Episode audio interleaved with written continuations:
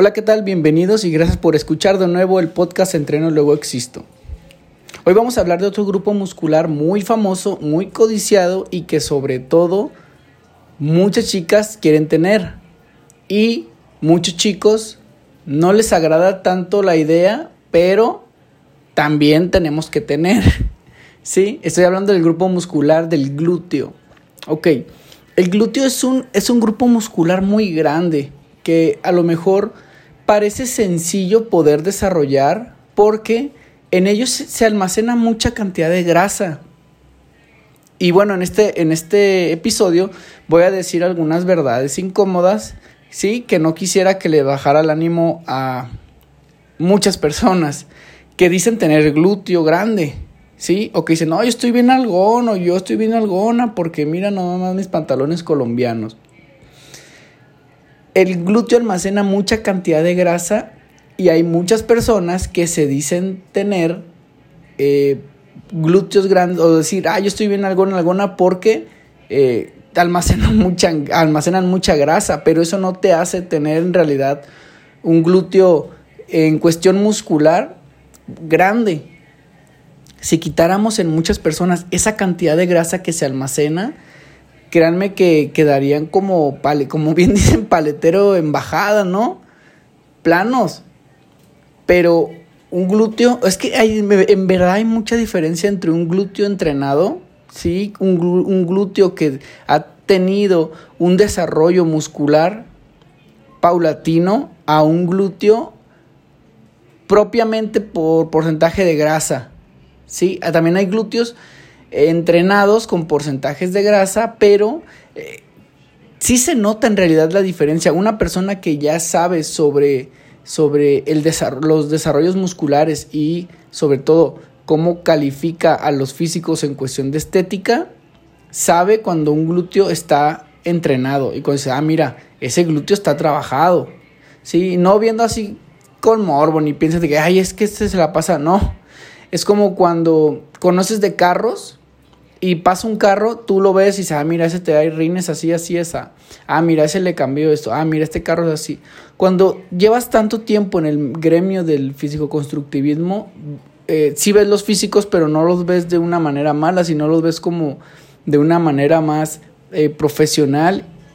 Y cuando te llegan a pedir alguna recomendación, pues sabes exactamente qué, qué grupos musculares hay que atacar como para poder nivelar y desarrollar ciertas áreas. Entonces, el glúteo es un músculo también que resiste mucho, pues mucha fatiga, mucha intensidad, ¿sí? Es como cualquier otro grupo muscular, pero es muy grande, es muy grande, o sea, la circunferencia del glúteo es grande, entonces se tiene que atacar con ejercicios muy pesados para poder tener un desarrollo. Yo sé que eh, muchas veces se van al spinning, se van al a correr, se van al jumping y todo eso sí les va a servir, pero no les va a servir para tener un glúteo como muchas piensan que lo van a tener. Sí, glúteos grandes, redondos. Con ese tipo de, entrenamientos no se logran tan fácil. Se necesita, como ya lo he dicho, y si ustedes han seguido la línea del podcast, en otros episodios saben que se tiene que tener una ruptura de fibras musculares por medio de, entrenamientos pesados para que se logre fatigar el músculo causando estas rupturas musculares y que previamente con el descanso, la alimentación y la sobrecarga, pues vamos a lograr que el músculo se recupere, se adapte y vaya teniendo mayor resistencia ante los estímulos que constantemente vamos a estar aumentando. Es así como se va a hacer un músculo más grande.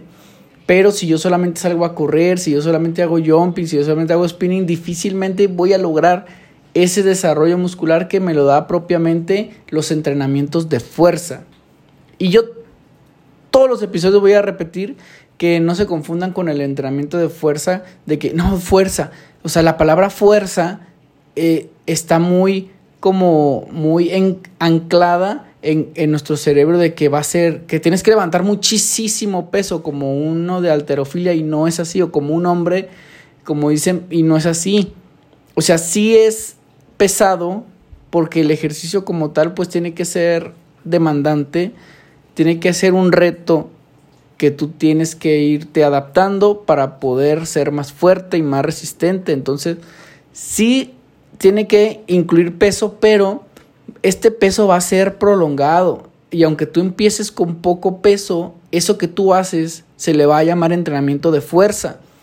¿sí? No importa cuánto levantes, pero siempre que trabajes con pesos, ya se considera entrenamiento de fuerza y mientras tú manejes lo que estás realizando, por ejemplo, tú vas a tu entrenamiento, ¿no? Y vas a realizar patada hacia atrás, con polea, con máquina, ¿sí? Con barras. Tú vas a registrar el ejercicio, vas a registrar el peso que estás levantando en cada ejercicio y las repeticiones que estás realizando en cada ejercicio. Entonces, si tú en un ejercicio, por ejemplo, de patada con polea, haces cuatro series de 15 repeticiones para empezar, bueno, entonces en, en la siguiente sesión probablemente hagas lo mismo. Y en la última sesión, si entrenas tres veces por semana, por ejemplo, en, la, en la tercera sesión ya tendrías que hacer dos, hacer tres series de no 15, sino, por ejemplo, 12 repeticiones.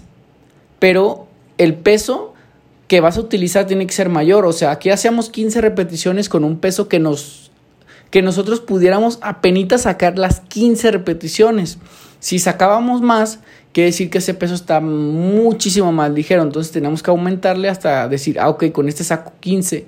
Entonces, en el próximo entrenamiento, en el tercero, ya tendríamos que hacer 12 repeticiones. O sea, 3 menos pero tendríamos que meterle peso con el que digamos, ah, mira, si con 30 libras, por ejemplo, hacía 15, ahora le voy a poner 35 libras o 40 libras, lo, lo intento y si veo que hago apenas 12, ese es el peso que voy a utilizar. Si de plano veo que no puedo ni siquiera levantarlo, bueno, entonces me voy a 35 libras y ahí haría 12.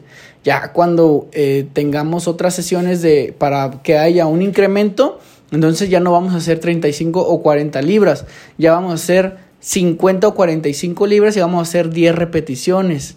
Sí, así que nos podamos ir a 9 repeticiones, 8, 6 repeticiones o el 1RM, que es la repetición máxima. De hecho, con el 1RM se pueden sacar eh, los porcentajes de cuánto peso podemos levantar en cada aparato pero para que no tarden tanto en hacerlo, si no tienen quien los apoye, pues entonces este método es el más fiable, el más práctico y así evitan que el entrenador les diga, ah, mira, eh, en este de patada métele 20 libras y haz 15, 20. No, ya tú mismo sabes y sin necesidad de que te engañes o te lo impongan, tú sabes qué peso es el indicado en cada aparato para poder hacer las repeticiones con el, con el, número exacto, o sea, 12, pues tanto peso con el que sacas 12. Si seguimos en esta línea, en cada ejercicio que hagamos de glúteo, vamos a tener muy buenos resultados y se van a ir viendo poco a poco. Si eres de las personas que tiene muy poco porcentaje de grasa y ves que casi no se te nota, bueno, con el tiempo se te va a ir notando para que no te desesperes.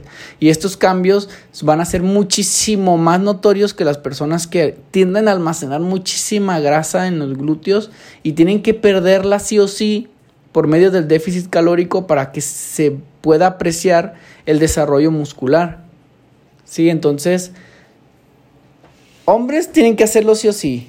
Nos va a servir también como apoyo en sentadilla, desplantes para correr a la hora de estar sentados mucho tiempo. El glúteo es un, es un grupo muscular que nos ayuda muchísimo.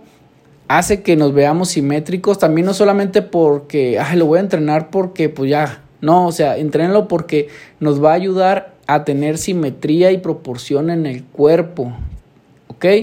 Entonces, pues ya saben, Vamos metiéndole peso, vamos entrenando, vamos metiendo intensidad. Seas hombre, mujer, no te desesperes. Las mujeres, sobre todo, no se desesperen si tienden a tener mucho porcentaje de grasa, vayan con su nutriólogo para que les dé un plan de alimentación y les ayude con ese déficit calórico mientras el entrenador está al tanto de los ejercicios que deben hacer para que puedan tener un muy buen desarrollo de glúteo. Me dio muchísimo gusto saludarlos y esperen el siguiente episodio. Hasta luego.